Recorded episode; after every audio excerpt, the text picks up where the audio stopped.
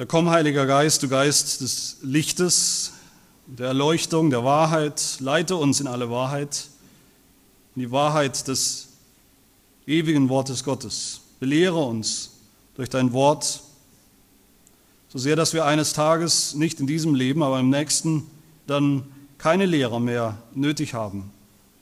Lass uns den wahren Gott erkennen in deinem Wort, bis wir eines Tages nicht in diesem Leben, sondern im nächsten nicht mehr einer zu seinem Bruder sagen muss, erkenne den Herrn, dann werden wir dich alle kennen, vom kleinsten bis zum größten, wie du es versprochen hast.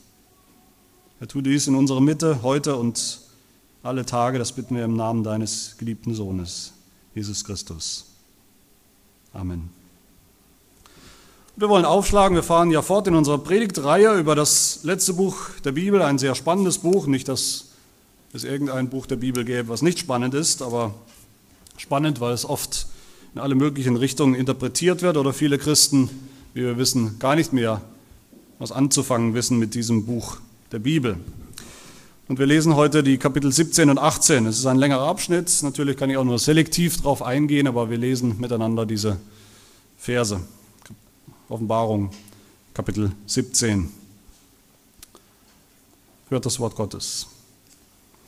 Und einer von den sieben Engeln, welche die sieben Schalen hatten, kam und redete mit mir und sprach zu mir, komm, ich will dir das Gericht über die große Hure zeigen die an den vielen Wassern sitzt, mit der die Könige der Erde Unzucht getrieben haben, von deren Wein der Unzucht die, welche die Erde bewohnen, trunken geworden sind. Und er brachte mich im Geist in eine Wüste. Und ich sah eine Frau auf einem scharlachroten Tier sitzen, das voll Namen der Lästerung war und sieben Köpfe und zehn Hörner hatte. Und die Frau war gekleidet in Purpur und Scharlach und übergoldet mit Gold und Edelsteinen und Perlen und sie hatte einen goldenen Becher in ihrer Hand, voll von Gräueln und der Unreinheit ihrer Unzucht. Und auf ihrer Stirn war ein Name geschrieben, Geheimnis. Babylon, die Große, die Mutter der Huren und der Gräuel der Erde.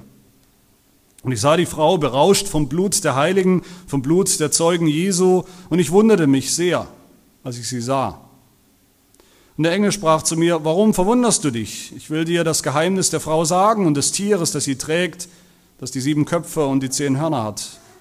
Das Tier, das du gesehen hast, war und ist nicht mehr und es wird aus dem Abgrund heraufkommen und ins Verderben laufen.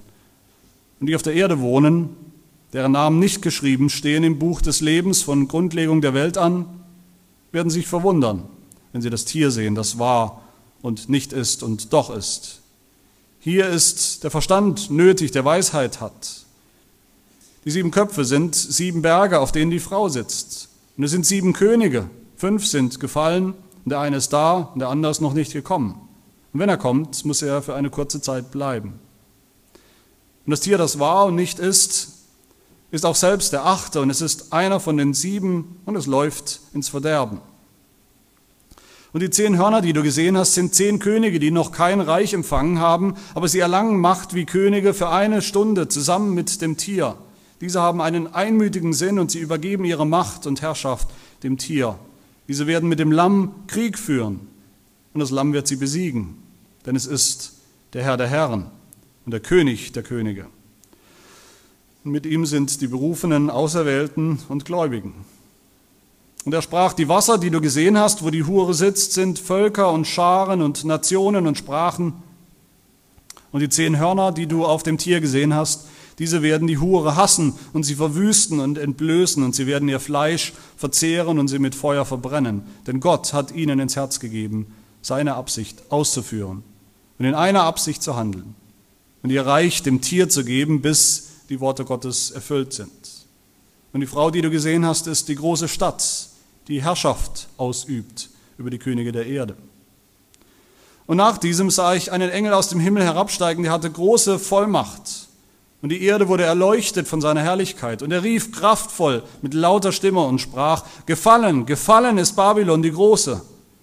Und ist eine Behausung der Dämonen geworden, ein Gefängnis aller unreinen Geister, ein Gefängnis aller unreinen und verhassten Vögel. Denn von dem Glutwein ihrer Unzucht haben alle Völker getrunken. Und die Könige der Erde haben mit ihr Unzucht getrieben, und die Kaufleute der Erde sind von ihrer gewaltigen Üppigkeit reich geworden. Und ich hörte eine andere Stimme aus dem Himmel, die sprach, geht hinaus aus ihr, mein Volk, damit ihr nicht ihrer Sünden teilhaftig werdet und damit ihr nicht von ihren Plagen empfangt. Denn ihre Sünden reichen bis zum Himmel und Gott hat ihre Ungerechtigkeiten gedacht. Vergeltet ihr, wie auch sie euch vergolten hat, und zahlt ihr das Doppelte heim, gemäß ihren Werken. In den Becher, in den sie euch eingeschenkt hat, schenkt ihr doppelt ein. In dem Maß, wie sie euch selbst verherrlichte und üppig, sich selbst verherrlichte und üppig lebte, gibt ihr nun Qual und Leid. Denn sie spricht in ihrem Herzen, ich throne als Königin. Ich bin keine Witwe und werde kein Leid sehen. Darum werden an einem Tag ihre Plagen kommen, Tod und Leid und Hunger. Sie wird mit Feuer verbrannt werden, denn stark ist Gott, der Herr, der sie richtet.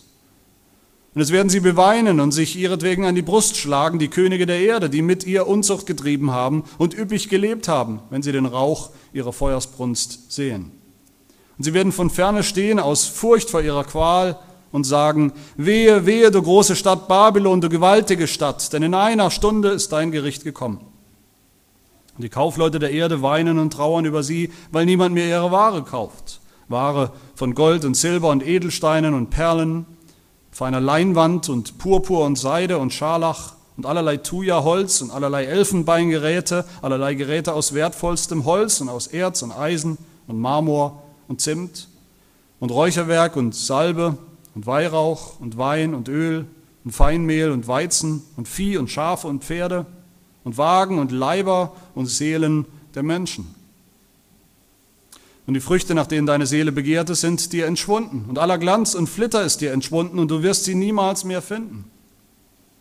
Die Verkäufer dieser Waren, die von ihr reich geworden sind, werden aus Furcht vor ihrer Qual von ferne stehen. Sie werden weinen und trauern und sagen, wehe, wehe, die große Stadt, die bekleidet war mit feiner Leinwand und Purpur und Scharlach und übergoldet mit Gold und Edelsteinen und Perlen, denn in einer Stunde wurde diese so dieser so große Reichtum verwüstet. Und jeder Kapitän und die ganze Menge derer, die auf den Schiffen sind und die Matrosen und alle, die auf dem Meer arbeiten, standen von ferne und riefen, als sie den Rauch ihrer Feuersbrunst sahen, wer war der großen Stadt gleich? Sie warfen Staub auf ihre Häupter und riefen weinend und trauernd, wehe, wehe, die große Stadt, in der alle, die Schiffe auf dem Meer hatten, reich gemacht wurden durch ihren Wohlstand. Denn in einer Stunde ist sie verwüstet worden. Freut euch über sie, du Himmel und ihr heiligen Apostel und Propheten, denn Gott hat euch an ihr gerecht. Und ein starker Engel hob einen Stein auf, wie ein großer Mühlstein, warf ihn ins Meer und sprach, so wird Babylon, die große Stadt, mit Wucht hingeschleudert und nicht mehr gefunden werden. Und der Klang der Hafenspieler und Sänger und Flötenspieler und Trompeter wird nicht mehr in dir gehört werden. Und keine Künstler irgendeiner Kunst wird mehr in dir gefunden werden. Und der Klang der Mühle soll nicht mehr in dir gehört werden. Und das Licht des Leuchters wird nicht mehr in dir scheinen. Und die Stimme des Bräutigams und der Braut nicht mehr in dir gehört werden. Denn deine Kaufleute waren die Großen der Erde, denn durch deine Zauberei wurden alle Völker verführt. Und in ihr wurde das Blut der Propheten und Heiligen gefunden und aller derer, die hingeschlachtet worden sind auf Erden. Möge Gott sein Wort reich segnen in der Predigt. Es geht langsam aber sicher auf das Ende dieses Buches der Offenbarung zu. In Kapitel 21 und 22 von diesem Buch werden wir hören vom großen Finale, von dem, von dem neuen Himmel und der neuen Erde, der neuen Erde, die dann bleiben werden in aller Ewigkeit. Das, darauf steuern wir zu, auf dieses Finale. Vorher, Kapitel 20, werden wir nochmal das letzte Mucken und Zucken und Aufbegehren des Satans hören und sehen. Es geht dem Ende zu, aber bevor wir zu diesem Ende kommen, finden wir nochmal ein großes, wunderbares Bild in diesen Kapiteln und auch in Kapitel 19. Johannes beschreibt das, was er sieht in dieser Vision, die Zukunft der Gemeinde, die Zukunft der Gläubigen, als eine Hochzeit. In Kapitel 19, wir werden nächste Woche, so Gott will, davon hören, die Hochzeit des Lammes. Wir, die Gemeinde, sind, werden beschrieben als eine Braut und wir gehen unserem Bräutigam entgegen zu einer wunderbaren Hochzeit, zu einer heiligen reinen, wunderbaren Hochzeit im Himmel. Dazu, wie gesagt, nächste Woche. Aber hier beschreibt, Johannes hier beschreibt die Offenbarung im Kontrast dazu, und das müssen wir so ein bisschen schon zusammen denken, eine ganz andere Vereinigung.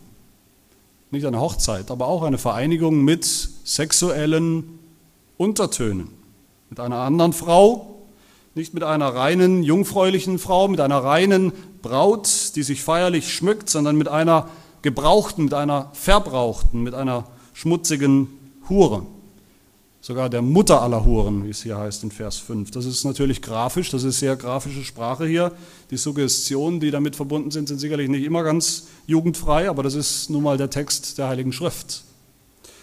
Und vielleicht umso wichtiger, wenn so krasse Bilder gebraucht werden, dass wir uns damit auseinandersetzen. Und die Hure, die hier beschrieben wird, die Hure und ihre Freier, sind dann, um in dem Bild zu bleiben, der Anti-Bräutigam und die Anti-Braut. Im Kontrast zu dem, was wir dann sehen werden vom Braut und von der Braut und dem Bräutigam. Und erst wenn wir das so im Kontrast sehen, eigentlich erst dann nächste Woche, werden wir richtig verstehen, wer die Braut ist und wer der Bräutigam ist, wer unser Herr Jesus Christus wirklich ist und verstehen wir heute vielleicht dann auch, wer die Hure ist, um die es hier geht. Die Braut ist natürlich die wahre Kirche Jesu Christi, aber die Hure, für wen steht sie? Wer ist diese Hure? Das heißt, Vers 1 gleich, sie sitzt an den vielen Wassern. Und der Text erklärt uns, was das bedeutet in Vers 15. Die Wasser, die du gesehen hast,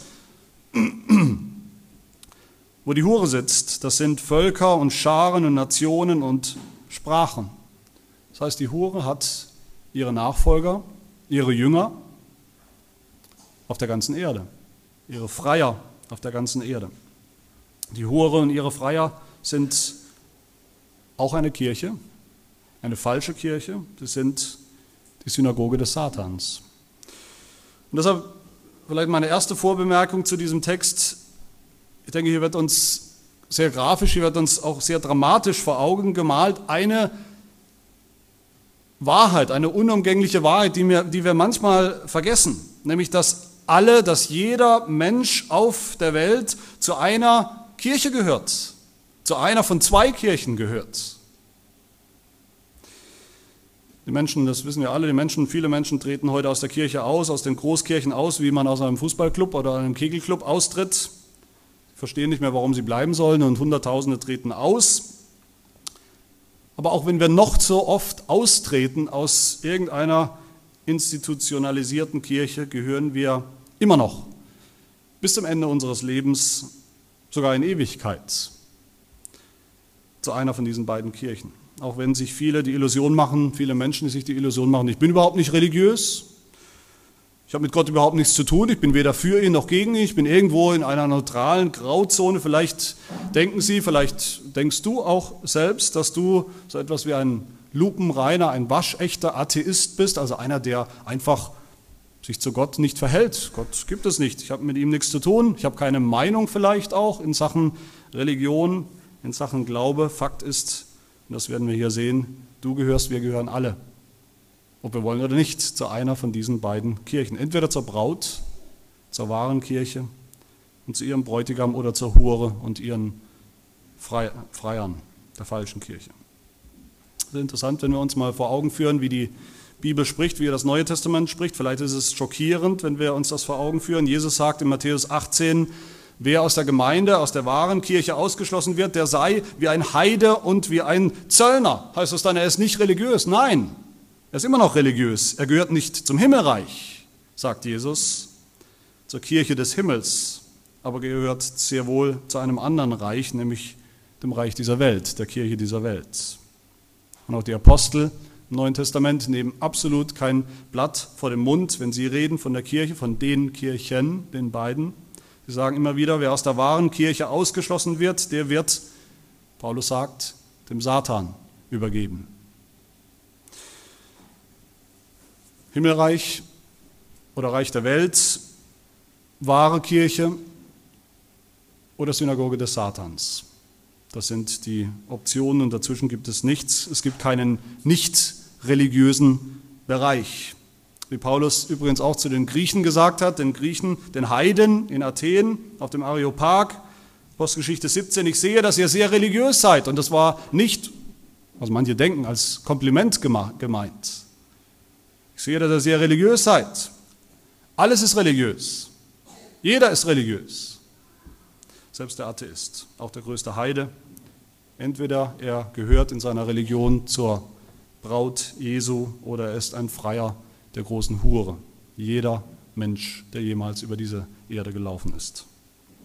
Erst wenn wir das begreifen, diesen Kontrast zwischen der Hure und dem Bräutigam und seiner Braut, können wir unterscheiden zwischen diesen beiden Kirchen.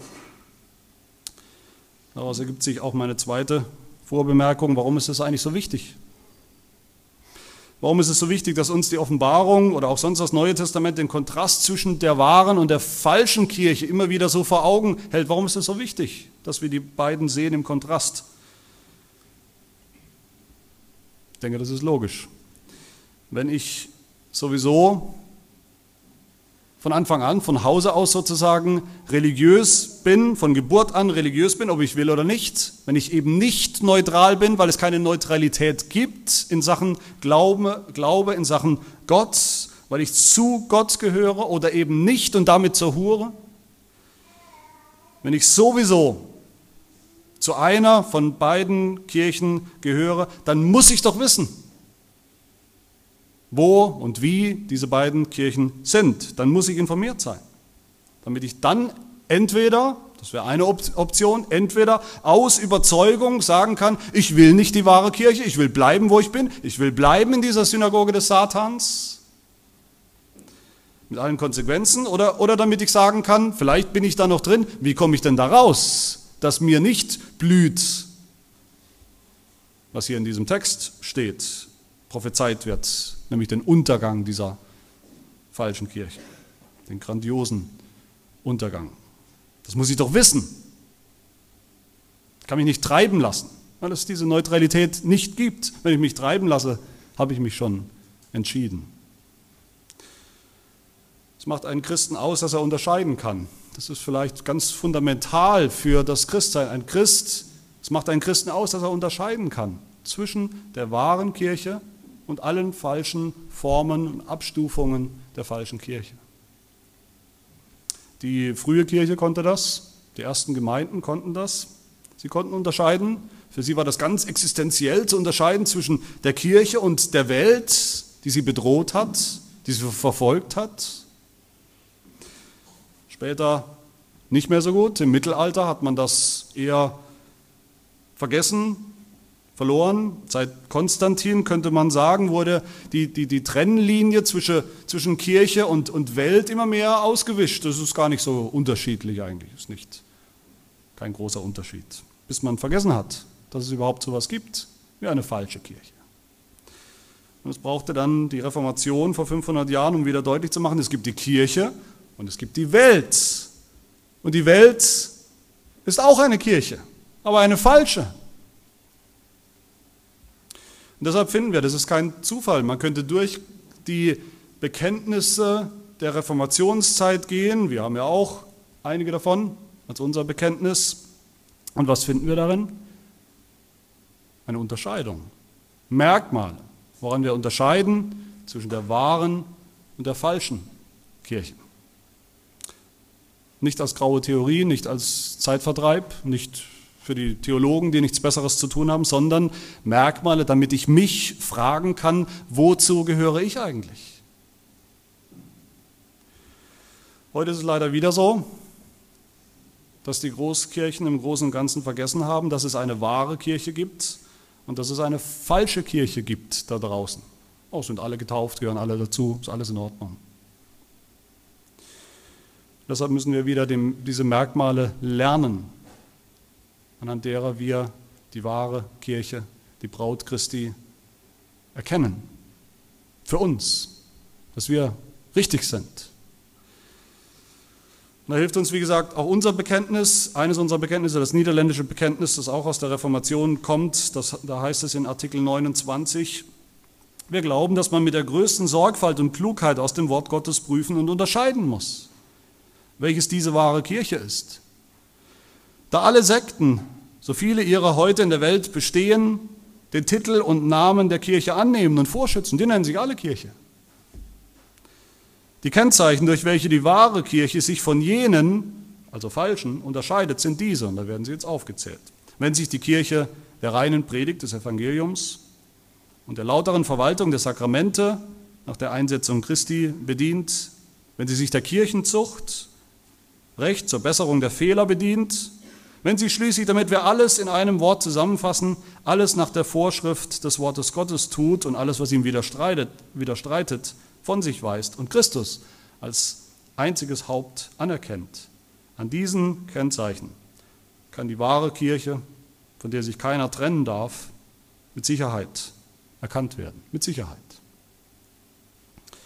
Und genau das wollen wir heute tun. Wir wollen heute unterscheiden und wollen uns deshalb zuerst die, diese Merkmale, die wir hier sehen, die Merkmale der falschen Kirche miteinander anschauen. Und wie gesagt, wir springen dann ein bisschen durch diese zwei Kapitel. Das ist natürlich auch keine Vers für Vers Auslegung. Die wahre Kirche ist eine Braut, wie schon gesagt, wir werden dazu kommen. Die falsche Kirche ist eine, eine schmutzige Hure. Das sehen wir hier und daran sehen wir schon etwas Wesentliches oder nicht. Sie sind zwar grundverschieden, die wahre Kirche, die falsche Kirche sind grundverschieden, sind sozusagen eigentlich das Gegenteil voneinander. Und doch sind sie sich äußerlich ziemlich ähnlich, oberflächlich betrachtet. Das gehört zur Grundstrategie der falschen Kirche, dass sie nicht etwas ganz anderes tut, ein völliges Kontrastprogramm zur wahren Kirche, sondern dass sie, wie wir es schon mehrfach gesehen haben, dass sie die wahre Kirche imitiert, möglichst nah rankommen will, nachäfft, kopiert, fälscht. Beides, die wahre Kirche und die falsche Kirche, werden hier beschrieben als Frauen. Das ist nicht frauenfeindlich, das ist nun mal das Bild, was wir hier haben. Entweder es ist eine Braut oder eine Hure. Beides sind aber, könnte man mal sagen, zunächst mehr oder weniger begehrenswerte Frauen. Relativ ähnlich. Vielleicht auf den ersten Blick nicht zu unterscheiden. In der wahren Kirche regiert Jesus Christus als einziges Haupt, in der falschen Kirche da regiert der Antichrist, wie wir gesehen haben. Der Antichrist, der versucht so zu sein wie Christus und ist es doch nicht, ist doch das Gegenteil. Aber oberflächlich betrachtet sind da Ähnlichkeiten. Und wir werden sehen, jedes Merkmal, das die wahre Kirche ausmacht, nimmt die falsche Kirche, kopiert es, verzerrt es bis zur Unkenntlichkeit. Was sehen wir hier? Wir erinnern uns, Kapitel 12 haben wir gehört, wo die wahre Kirche beschrieben wird als eine Frau, die in der Wüste lebt. Das ist die Wüstenwanderung, die, die Pilgerrealität der Kirche auf Erden. Was sehen wir hier? Die Vision beginnt damit, dass Johannes auch eine Frau in der Wüste sieht. Vers 3. Und das erste Merkmal, das Johannes auffällt, ist, dass die Hure, die falsche Kirche von Anfang an geprägt ist von Verführung, wie jede gute Hure. Verführung. Während die wahre Kirche als erstes Merkmal überhaupt die Wahrheit hat, die Predigt der Wahrheit, die Predigt des reinen, unverfälschten Evangeliums, wie es Wahrheit ist und in der Wahrheit des Wortes Gottes zu finden ist, ist die falsche Kirche geprägt von Lüge und Verführung.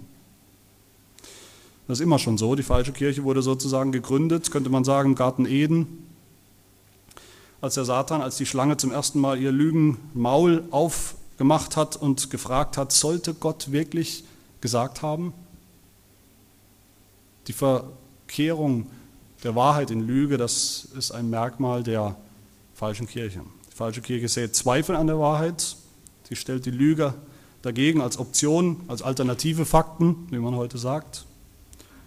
Und allein schon das Bild der Hure ist natürlich ein Bild der Verführung. Warum gehen Männer zu Huren? Warum gehen Männer zu Prostituierten? Weil sie denken, das sei gut für sie, weil sie denken, da finden sie wirklich Erfüllung und Liebe und Annahme und eine feste Beziehung natürlich nicht. Sie gehen dahin, weil sie verführt werden. Weil sie verführt werden von Lügen, von der Lüge, das ist doch nur Sex. Nur eine verführerische Hure hat Erfolg bei ihren Freiern. So hat es Jesus vorausgesagt. Wir haben es eingangs auch gehört, diese Worte über die, über die Endzeit, über die letzten Tage, wo er sagt, sagte, viele werden unter meinem Namen kommen und sagen, ich bin der Christus. und sie werden viele verführen. So ist die Hure. Und so lesen wir in Kapitel 18, 23 am Ende des Textes über diese falsche Kirche. Durch deine Zauberei, durch deine Lügen wurden alle Völker verführt. Die wahre Kirche beruht auf Wahrheit, auf Fakten. Jesus Christus verführt nicht. Er sagt die Wahrheit, er sagt uns die Wahrheit. Die falsche Kirche beruht auf Lügen. Das zweite Merkmal der falschen Kirche ist die Lästerung. Vers 3, die Frau sitzt auf einem scharlachroten Tier, das voll Namen der Lästerung war. Das ist das Tier, das wir schon kennen, das ist uns schon oft begegnet. Kapitel 13 zum Beispiel hieß es, es hat sieben Köpfe und auf seinen Köpfen einen Namen der Lästerung. Ihm wurde ein Maul gegeben, das große Worte und Lästerungen redet. Wir haben gehört, es lästert Gott, es lästert Gottes Namen und es lästert gegen die, die zu, äh, zu, zum Volk Gottes gehören, zur Gemeinde gehören.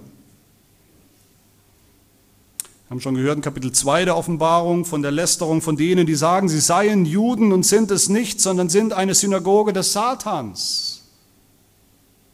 Lästerung. Synagoge des Satans stellt sich hin als wahre Kirche, indem sie die wahre Kirche lästert, sich über sie lustig macht, sie in den Schmutz zieht, während es für die wahre Kirche, die Kirche Jesu Christi, eine Sünde ist, Falschzeugnis zu geben, zu lästern, zieht die falsche Kirche ihre Kraft daraus, ständig Falschzeugnis zu geben. Während die wahre Kirche aufbaut, zerstört die falsche Kirche. Sie macht den Ruf der anderen kaputt. Sie galt sich daran auf, den anderen schlecht zu machen. Lästerung. Ein weiteres Merkmal ist, dass sie Sex verspricht, praktiziert, illegitimen Sex, Ehebruch, Hurerei. Ich kann natürlich sagen, es ist nur ein Bild, aber die sexuellen Untertöne, wie gesagt, sind nicht zu übersehen bei der Beschreibung der falschen Kirche hier. Sie ist eine Hure, sie ist die Mutter der Huren und der Gräuel, Vers 5. Und der Sex, den sie verspricht, ist auch hier eine billige Kopie, ein billiger Abklatsch. Und zwar von Liebe, von der Liebe, die die wahre Kirche ausmacht. Die wahre Kirche ist charakterisiert überall von Liebe im Umgang miteinander. Sexualität in der wahren Kirche ist denkbar, nur denkbar im Kontext von einer echten, aufopferungsvollen Liebesbeziehung, einer exklusiven Beziehung, einer Bundesbeziehung in der Ehe die falsche Kirche kennt das nicht, sie kennt nur Verführung, Ausbeuterei, Hurerei. Sie ist eine Frau, wie es heißt, mit der alle Unzucht treiben, die auf Erden wohnen, Vers 2. Dann verspricht diese falsche Kirche Geld. Auch das ist deutlich. Finanzielle, ähm, finanziellen Gewinn, finanzielle Vorteile, wirtschaftliche Vorteile, aber keinen echten Reichtum. Sie selbst ist gekleidet in Purpur, Scharlach, übergoldet mit Gold und Edelsteinen und Perlen. Vers 4. Sie lebt in Saus und Braus. Sie, sie verherrlicht sich selbst. Sie lebt üppig. Kapitel 18, Vers 7. Sie spricht in ihrem Herzen, ich throne als Königin und bin keine Witwe und werde kein Leid sehen. Und denselben Lebensstil verspricht sie auch ihren Anhängern. Wenn du kommst, mir dienst, dann bekommst du all das. Diese Kirche kennt nur das sogenannte Wohlstandsevangelium, das Evangelium, was natürlich keins ist, sondern eine, eine Fälschung des Evangeliums, wo es heißt, wenn du, wenn du Geld hast, wenn du Erfolg hast, wenn du einen ausufernden Lebensstil hast, dann ist das vielleicht der Beweis, dass Gott dich wirklich liebt und du bist auf dem richtigen Weg. Wenn du arm bist, dann stimmt was nicht mit dir. Die falsche Kirche kennt nicht die Bereitschaft der wahren Jünger Jesu mit wenig zufrieden zu sein. Auch in Armut zufrieden zu sein, glücklich zu sein. Sie kennt nicht den wahren Reichtum, sie kennt nicht die Schätze im Himmel, sie kennt nur Schätze auf Erden, die von Motten und von Rost zerfressen werden. Das ist bezeichnend, denke ich. Das dürfen wir nicht klein machen, nicht übersehen, wie oft hier finanzielle, wirtschaftliche Interessen im Vordergrund dieser Kirche stehen. 18, Kapitel 18, Vers 3. Die Kaufleute der Erde sind von ihrer gewaltigen Üppigkeit reich geworden. Am Ende sehen wir sogar, Kapitel 18, Vers 13, am Ende werden sogar Menschen, Menschenleben, Menschenseelen zur Ware in dieser falschen Kirche. Dann verspricht die falsche Kirche auch Macht. Das hängt ja oft zusammen wirtschaftlichen Einfluss und Macht. Sie ist die Religion der Könige der, Könige der Erde. Heißt es mehrfach. Sie berauschen sich an, an der Macht, die sie verspricht und die man auch tatsächlich bekommen kann in dieser Kirche, am, am Status, den sie verspricht und den sie auch liefert. Die wahre Kirche ist eine Kirche von Dienern. Da ist nicht einer höher als der andere. Da achtet einer den anderen höher als sich selbst.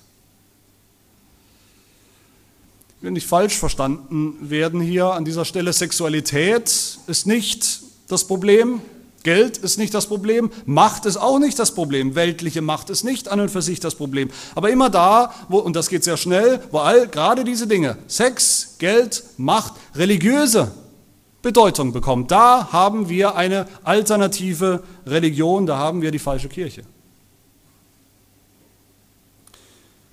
Ein weiteres Merkmal, ein wichtiges Merkmal der falschen Kirche ist, dass sie zum Götzendienst verführt, nicht zum wahren Gottesdienst.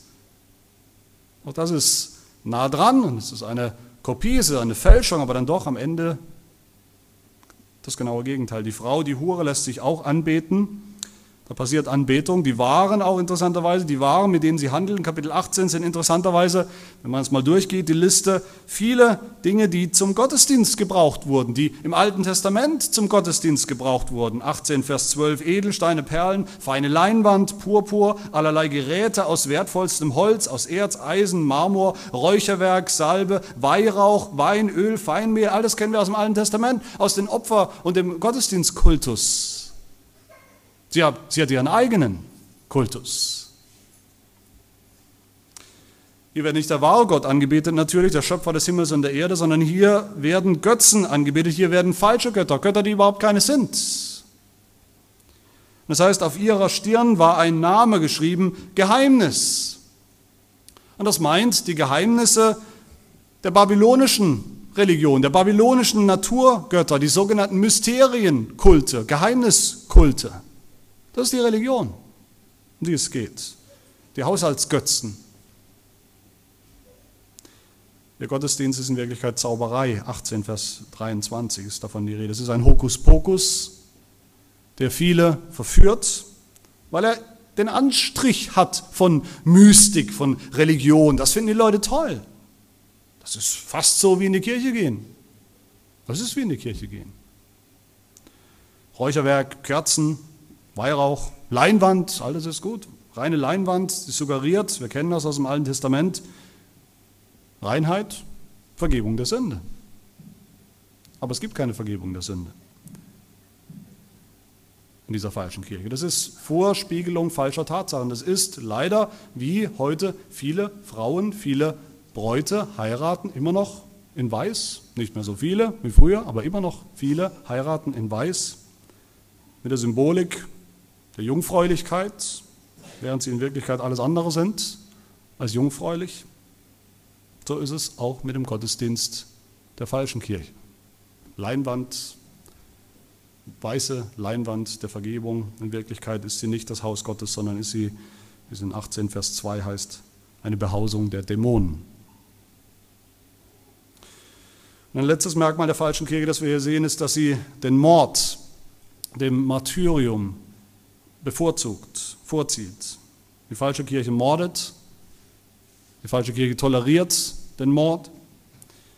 Und ich denke, wir dürfen hier auch, das ist legitim, denke ich, an jede sogenannte Kirche zu denken, die den Mord am ungeborenen Leben toleriert, für gut heißt, totschweigt.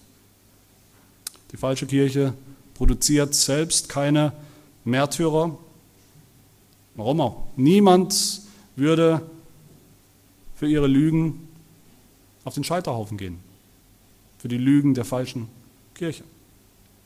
Heute hören wir wieder von Märtyrern, von sogenannten Märtyrern. Im Fernsehen ist wieder viel davon zu hören, den Märtyrern des Islamismus, den sogenannten. Aber das sind keine Märtyrer. Das sind keine Märtyrer, die bereit sind, den Tod auf sich zu nehmen, für die Wahrheit, die sie erkannt haben, festzuhalten, egal was kommt, für die Wahrheit oder an der Wahrheit ihres Glaubens, ihres Bekenntnisses, das sind Mörder, das sind Selbstmordattentäter, die bereit sind zu sterben, ja, aber nur um andere mit sich in den Tod zu reißen, um andere zu töten. Das ist nichts, was von irgendeinem Menschen Beachtung verdient, sondern nur Verachtung. Das ist nicht Martyrium. Das heißt am Ende des Textes, auch zwischendurch, aber am Ende nochmal wird es zusammengefasst, in Babylon, in dieser großen Stadt, wo die Hure wohnt, da wurde das Blut der Propheten und Heiligen gefunden und all derer, die hingeschlachtet worden sind auf Erden. Das Blut der Märtyrer, der wahren Kirche, durch die Geschichte hindurch, wurde vergossen von einer anderen Kirche, von der falschen Kirche. Nicht nur hat die falsche Kirche selbst keine eigenen Märtyrer, sie tötet auch noch die Glieder der wahren Kirche. So sehr hasst sie sie. Wir erinnern uns, die wahre Kirche ist das Gegenteil. Die wahre Kirche bezeugt den Glauben. Wir erinnern uns, Zeuge bedeutet oder heißt im Griechischen Märtyrer, Martyrium. Die wahre Kirche folgt ihrem Bräutigam nach, der selber nicht niemals gemordet hat, sondern im Gegenteil, der sich hat unschuldig ermorden lassen. Die wahre Kirche ist getreu bis in den Tod, Kapitel 2. Ich denke, unser Glaubensbekenntnis, von dem wir schon gehört haben, fasst die Merkmale der falschen Kirche gut zusammen, sehr gut zusammen. In dem Artikel 29, der schon angeklungen ist, da heißt es dann im, im zweiten Teil, was aber die falsche Kirche betrifft, so schreibt sie sich und ihren Einrichtungen und Überlieferungen immer mehr Ansehen zu als dem Wort Gottes. Sie weigert sich, sich dem Joch Christi zu unterwerfen. Sie verwaltet die Sakramente nicht, wie Christus in seinem Wort vorgeschrieben hat, sondern sie setzt ihnen bald etwas zu, bald entzieht sie ihnen etwas nach ihrer Willkür.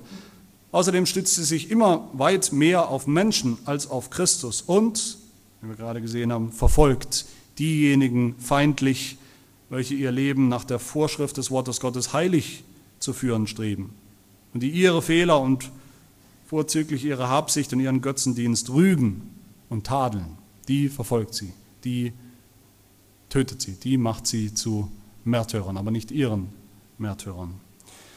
Ich denke, wir sehen zumindest ein bisschen davon, wie nah beieinander das liegt, die Hurerei und, und die Ehe. Und doch ist natürlich eine Ewigkeit dazwischen. Ein Kontrast, wie er nicht stärker nicht sein könnte. Was bleibt uns zu tun? Nur eins. Es gibt nur eine angemessene Reaktion für uns, wenn wir das erkennen, wenn wir die falsche Kirche so erkennen, auch in der Welt erkennen anhand dieser Merkmale. Vers 4 von Kapitel 18. Ich hörte eine andere Stimme aus dem Himmel, die sprach, geht hinaus aus ihr, mein Volk, damit ihr nicht ihrer Sünden teilhaftig werdet und damit ihr nicht von ihren Plagen empfangt. Geht hinaus, haut ab, flieht von dieser Kirche. Kündigt eure Mitgliedschaft auf, bildlich gesprochen. Und niemand hat einen Mitgliedschaftsausweis in dieser Kirche natürlich. Nur der Auszug, nur der, nur der konsequente Exodus aus der falschen Kirche kann uns retten vor, vor dieser großen Hure. Wie es Apostel Paulus so deutlich sagt, 2. Korinther 6, zieht nicht an einem fremden Joch mit Ungläubigen. Denn was haben Gerechtigkeit und Gesetzlosigkeit miteinander zu schaffen? Was hat das Licht für Gemeinschaft mit der Finsternis? Wie stimmt Christus mit Belial, dem Teufel, überein? Was hat der Gläubige gemeinsam mit dem Ungläubigen? Wie stimmt der Tempel Gottes mit Götzenbildern überein? Denn ihr seid ein Tempel des lebendigen Gottes, wie Gott gesagt hat, ich will in ihnen wohnen und unter ihnen wandeln und will ja Gott sein und sie sollen mein Volk sein. Darum geht hinaus aus ihnen, sondert euch ab spricht der Herr. Rührt nichts Unreines an und ich will euch aufnehmen und ich will euch ein Vater sein und ihr sollt mir Söhne und Töchter sein, spricht der Herr der Allmächtige. Geht hinaus aus ihr. Und ähnlich im 1. Gründerbrief Kapitel 6, wo Paulus sagt, oder wisst ihr nicht, dass wer einer Hure anhängt, ein Leib mit ihr ist? Denn es werden, heißt es, die zwei ein Fleisch sein. Wer aber dem Herrn anhängt, ist ein Geist mit ihm. Deshalb flieht, flieht die Unzucht. Und Paulus denkt sicherlich an beides hier. Die körperliche, tatsächliche, sexuelle Unzucht, aber auch die geistliche Unzucht mit der Hure Babylon. Lasst uns fliehen vor dieser falschen Kirche, lasst uns fliehen vor den Mustern, den Manifestationen dieser falschen Kirche in, in unserer Welt, heute in der Gesellschaft, vor allem die sich fälschlicherweise Kirche nennen, die aber diese Merkmale einer falschen Kirche haben. Auch diesen Aufruf zum Auszug finden wir in unserem Bekenntnis Artikel 28, wo es heißt, ferner ist es aller Gläubigen Pflicht, sich nach dem Wort Gottes von allen denen zu trennen, welche außerhalb der wahren Kirche stehen. Sich zu trennen, abzusondern, zu fliehen. Und wie tun wir das? Wie tun wir das am effektivsten? Natürlich, indem wir uns der wahren Kirche Jesu Christi anschließen indem wir uns mit, wie es im Bekenntnis weiter heißt, mit der Gemeinschaft und Vereinigung der Gläubigen, der Gläubigen verbinden, wo nur Gott sie errichtet hat. Wenn auch feindliche Verordnungen der Fürsten und Obrigkeiten es verbieten. Selbst wenn denen, die dies tun, Strafe am Leben und durch den leiblichen Tod angedroht ist. Wer sich daher von dieser wahren Kirche trennt oder sich hier anzuschließen weigert, widerstrebt offenbar dem Gebot Gottes. Und warum sollten wir das tun? Das ist die eigentliche Motivation, warum wir uns der wahren Kirche anschließen sollen. Und nicht nur das, nicht nur einmal, sondern auch immer kämpfen gegen die falsche Kirche. Warum ist die Motivation, die wir hier finden? Ganz einfach, weil sie untergehen wird, die falsche Kirche, weil ihr Urteil schon beschlossen ist. Das ist mein letzter Punkt, das Ende. Die falsche Kirche wird gerichtet, sie wird zerstört. Das sehen wir hier in, in, in, in ganz deutlichen Farben. Die große Stadt, die große Hure Babylon wird fallen. Vers 2, der Engel ruft kraftvoll mit lauter Stimme und sprach, gefallen, gefallen ist Babylon. In einer Stunde ist dein Gericht gekommen, wiederholt er mehrfach. Und wenn das kommt, und es wird kommen, dann werden die trauern, die alles auf die falsche Kirche gesetzt haben, die Mitglieder der falschen Kirche waren die Könige und Mächtige der Erde werden trauern, wir haben es gehört, sie werden von ferne stehen, aus Furcht vor ihrer Qual und sagen, wehe, wehe, du große Stadt Babylon, du gewaltige Stadt, denn in einer Stunde ist dein Gericht gekommen. Ich habe nochmal nachgeschaut an 9-11. Die Zerstörung der, der Twin Towers hat ziemlich genau eine Stunde gedauert. Dann waren sie weg, dann waren sie dem Erdboden gleichgemacht. So nur noch unendlich viel gewaltiger wird diese falsche Kirche fallen. Die Kaufleute der Erde weinen, heißt es, sie trauern, sie werden trauern, weil niemand mehr ihre Ware kauft. Die Verkäufer dieser Waren werden weinen und trauern. Jeder Kapitän, die ganze Menge derer, die auf den Schiffen sind, alle rufen und alle weinen. Wer war dieser großen Stadt gleich? Wehe, wehe, die große Stadt in einer Stunde ist die verwüstet worden. Aber nicht alle werden trauern, wenn es soweit ist. Die Mitglieder der wahren Kirche werden nicht trauern. Im Gegenteil, bei ihnen wird Freude herrschen. Freude über den Fall Babylons, über das Ende der Hure. Vers 20. Freut euch über sie, du Himmel, die heiligen Apostel und Propheten. Denn Gott hat euch an ihr gerecht. Ein starker Engel hob einen Stein auf wie ein großer Mühlstein, warf ihn ins Meer und sprach, so wird Babylon, die große Stadt, mit Wucht hingeschleudert und nicht mehr gefunden werden. Und der Klang der Hafenspieler und Sänger und Flötenspieler und Trompeter wird nicht mehr in dir gehört werden. Und kein Künstler irgendeiner Kunst wird mehr in dir gefunden werden. Und der Klang der Mühle soll nicht mehr in dir gehört werden. Und das Licht des Leuchters wird nicht mehr in dir scheinen. Und die Stimme des Bräutigams und der Braut nicht mehr in dir gehört werden. Warum nicht? Weil das Licht des Leuchters dann nur noch scheint in der wahren Kirche Jesu Christi. Weil die Stimme des Bräutigams nur zu hören sein wird in der wahren Kirche Jesu Christi, weil nur die wahre Kirche, nur die Braut Jesu sich bereit gemacht hat und es nur ihr gegeben wird, Kapitel 19, wie es heißt. Nur sie hat die, die reine Leinwand, nur ihr wird es gegeben, sich zu kleiden in feine Leinwand, rein und glänzend. Die feine Leinwand ist die Gerechtigkeit der Heiligen, weil nur die wahre Kirche, sie allein berufen ist zum Hochzeitsmahl des Lammes, Kapitel 19.